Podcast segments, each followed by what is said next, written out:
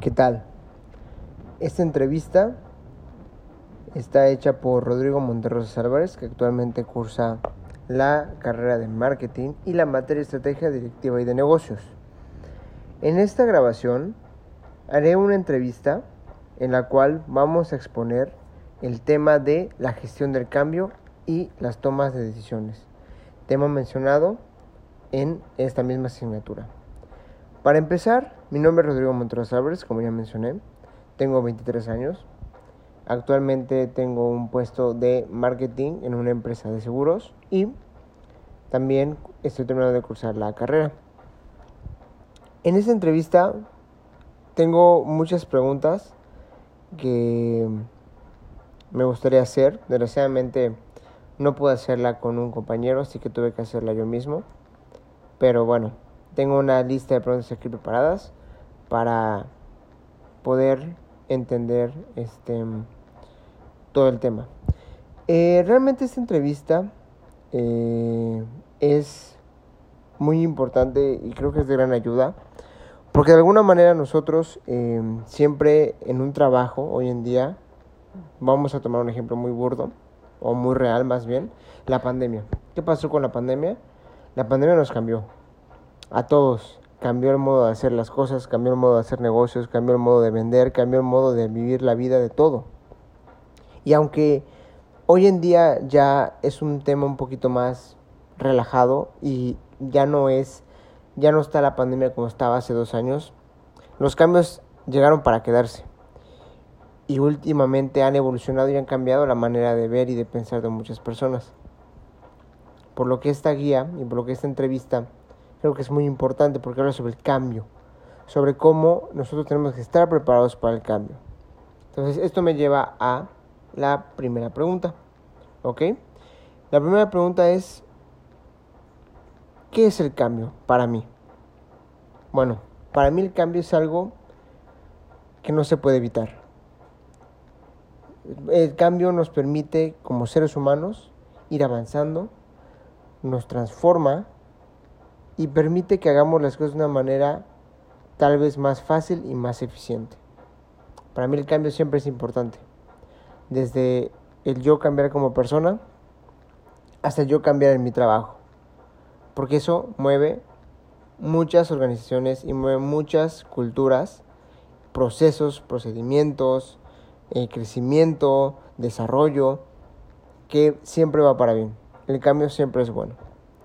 Ahora, ¿Cuáles, ¿Cuáles son las características que para mí una empresa debe tener?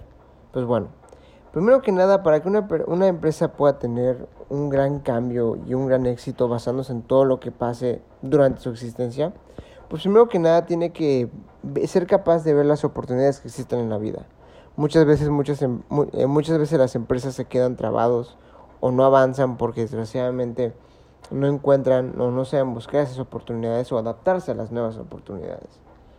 Esa creo que es una de las más importantes. Y también ser muy flexibles, ¿no? Tener una capacidad de, de adaptarse a cualquier entorno. Eh, siempre tener esa, esa competencia sana con las demás empresas.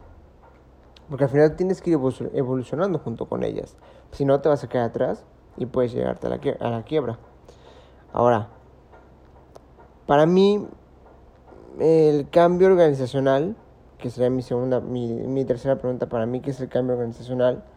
Pues realmente, aunque lo mueve mucho, hay que, aunque hay muchas em, fuerzas, muchas cosas, al final son procesos que una empresa sufre, que es algo normal, y se tiene que hacer porque a veces tenemos fuerzas externas que pueden amenazar la sobrevivencia o inclusive estas fuerzas internas que están incluidas en todo el tema de los empleados, el cambio. Nunca sabes si una persona se puede, este, em, ¿cómo explicarlo? Se pudiera desnivelar de todo lo que está haciendo y, y pasa muy seguido, realmente muchos, sobre todo muchos factores internos que amenazan diario. Entonces, yo pienso que el cambio organizacional también tiene que ser algo inevitable. Ahora, ¿qué es o cuáles son para mí dos de los principales pasos al momento de, realizar un cambio? Pues primero tienes que crear tu visión. Eh, primero tienes que ver más allá lo que es la visión, lo que es ese cambio, qué es lo que vas a hacer, por qué lo vas a hacer, a quién va a beneficiar, es bueno, es malo. Eso es muy importante, eso tiene que hacer. Y de ahí ya comunicas la visión. Comunicas la visión y vas sobre el cambio, vas viendo cómo, la, cómo todo va avanzando y tú realmente aciertas. Porque al final tu cambio fue correcto y al final creces y al final estás como parte de la empresa. ¿Ok? Ahora, para cerrar, eh, las ideas lo más lo principal o lo que me llevo este de todo esto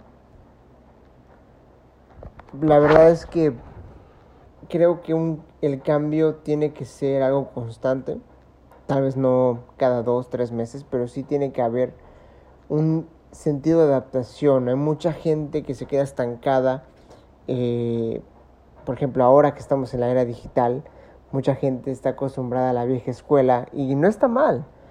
Yo siempre he dicho que las herramientas digitales están para ayudarnos, no para sustituir. Siempre va a ser mejor hablar con un humano que con una máquina, a menos que una máquina evolucione.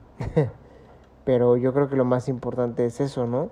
Que nosotros sepamos adaptarnos y sepamos agarrar todas esas herramientas que al final del día lo que hacen es facilitarnos a nosotros muchas cosas.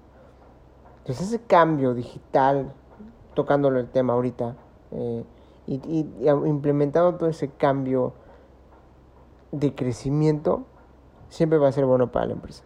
Y siempre va a ser algo que nos va a ayudar a crecer. Muchas gracias y espero que les haya gustado esta autoentrevista.